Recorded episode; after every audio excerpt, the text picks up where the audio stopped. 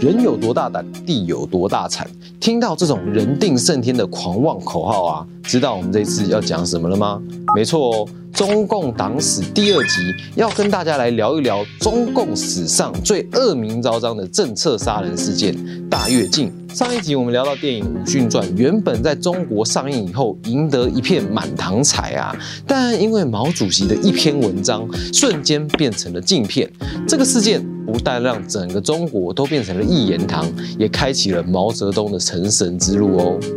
除了武训传的批斗以外，毛主席不断发动一系列的政治运动，来清洗他所谓的阶级敌人。一九五一年十月二十三日，毛泽东为了筹措军饷抗美援朝，号召全民增产节约，同时啊，禁止军中跟各级政府官员的贪腐行为。中共中央在十二月一日发出反对贪污、反对浪费和反对官僚主义的决定。简称为“三反运动”，希望能够借由整肃跟惩戒贪污浪费的官员，来避免共产党的政权腐化。三反运动的目标是整顿官员贪腐，但进行才没多久啊，共产党又突然把矛头指向了资本家，说商人行贿才是官员贪腐的根源呐，甚至指控商家贩卖假药，导致韩战前线士兵中毒身亡。因此啊，一九五二年一月开始。中共针对工商业者展开反贪污、反偷税漏税、反盗窃国家财产、反偷工减料、反盗窃国家经济情报的五反运动。简单来说啊，从三反到五反，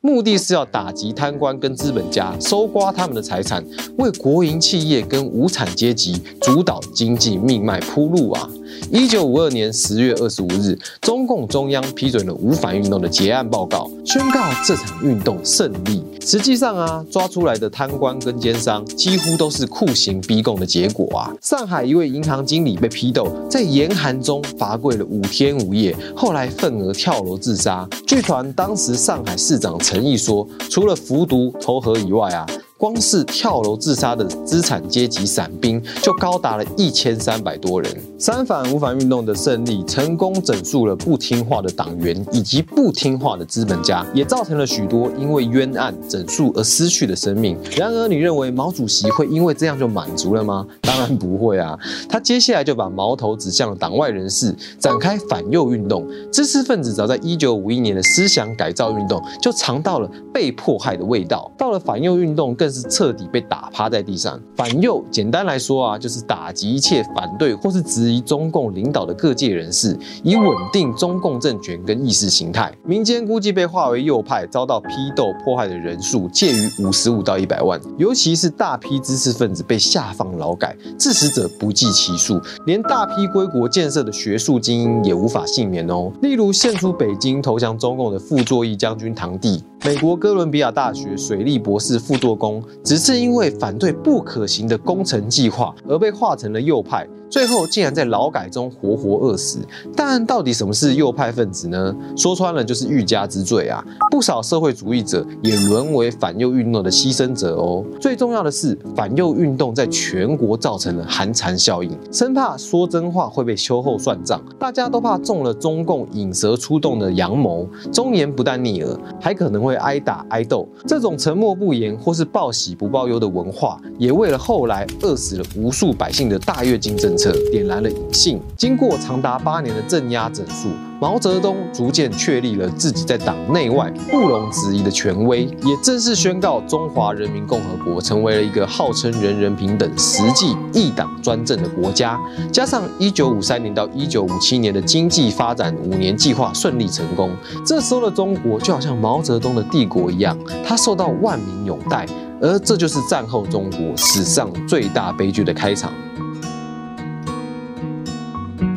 一九五七年，由于苏联老大哥开始喊我们要在十五年以内超越美国啊。也想当共产世界老大的毛主席，也开始喊着要超英赶美，进行大跃进。而所谓的超英赶美，到底要超过英国的什么，或是赶过美国的什么呢？其实就是工业产品的产量啦。主要指标就是钢铁，希望能够借由提升钢铁的产量，再把钢铁变成各种有用的工业制品，并且借由人民公社等制度，实质达到共产主义的理想，达到国家工业化的均富社会。而这也是第二个五年计划。的主要任务哦，这个策略是社会主义建设总路线，人民公社与大跃进，俗称三面红旗，转型成大家都能吃饱的工业化共产社会，听起来很美好，不是吗？因此啊，很多原本种田的农民投入了工业产品以及钢铁的生产，土法炼钢与人民公社陆续兴起，吃大锅饭的生活也成为当时中国人的常态。大家似乎对于中国要从农业社会转型到工业社会充满着期盼，因此啊，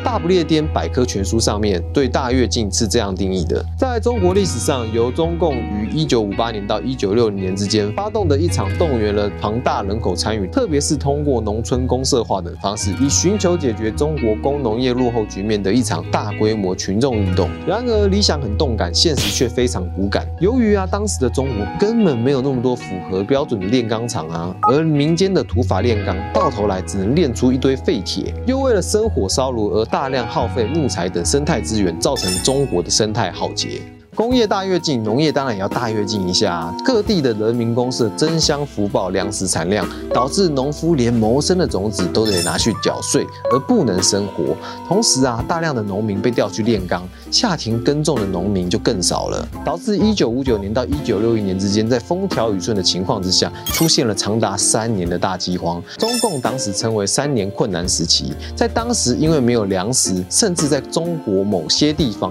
爆发了人吃人的事件。哦，而就算发生了大饥荒，政府依旧很难反应过来，因为啊，前几年各阶层都被毛泽东清洗的关系，不但呢没有人敢跟高层讲真话，甚至还有科学家为了不实产量辩护哦。而且啊，人民公社本来就是一个严密的思想审查团体，纵使有人享有不一样的声音，也会被今天上街抗议的香港人一样，被定性为反革命分子，人都还没饿死就先被打死了，造成了许多人因此而付出。神明，在一九八零年代以后，中共才逐渐解密当时大跃进的档案。根据一些学者的研究跟估算，中国当时的死亡人口大概在两百五十万到四千万之间，看起来好像落差很大。却一个个都是生命呢。大跃进可以说是战后中国史上非常著名的政策杀人事件哦。著名的荷兰汉学家冯克甚至这样说：胁迫、恐吓、系统性暴力构筑了大跃进的基础，这是人类历史上最大规模的一次有预谋的大屠杀。大跃进的失败不仅让中国经济遭受到空前的浩劫，也造成了人民死伤惨重，导致了1949年中共建政以来最大的治国危机。因此啊，毛泽东在党内的压力之下，召开了中央工作会议，由于有7113人参与，因此称为七千人大会。在这场会议主要的目的是要总结大跃进以及大饥荒的经验，鼓励批评与自我批评，也就是丑话自己先讲，不要等人家来骂你的意思啦。然而啊，参加七千人大会的绝大多数人都是在响应毛泽东大跃进号召，都说过一些错话，办过一些错事，因此啊，一旦反映了客观的实际情况，反而会害自己大祸临头。所以啊，七千人大会依然是一场和谐大会，就连传说在七千人大会中说出三。三分天灾，七分人祸，造成毛泽东不满的刘少奇，其实在书面报告中也是这样写的。最近四年，我们的路线是正确的，成绩是主要的。我们在实际工作中犯过一些错误，吃了苦头，有了经验了。因此啊，我们是更强了，不是更弱了。情况正是这样。果然是阿 Q 精神的经典案例啊！因此啊，七千人大会直到最后都没有去批判毛泽东的三面红旗哦，也就是总路线、大跃进跟人民公社，只是检讨跟反省，限制在执行层次里面，根本起不到真正的改变跟进步，更像是毛粉的和谐大会。虽然在七千人会议以后接手的刘少奇跟邓小平推行三字一包政策，改善了饥荒，大跃进结束了，成为中共主要的执政者。毛泽东因此退居二线。这个结果看似平行了大跃进的危机，而毛泽东也失去了部分的威望，好像一切都要回归正常了。但想不到的是啊，一场更大的群众运动正在暗中持续酝酿着，将会撼动整个中国，甚至席卷全世界。那到底是什么呢？让我卖个关子吧。今天的节目就到这里为止喽，欢迎你帮我们把影片分享出去，让更多人知道这个因为谎言而饿死千万人的恐怖统治吧，一起成为一个 better man。我们下次见喽，拜拜。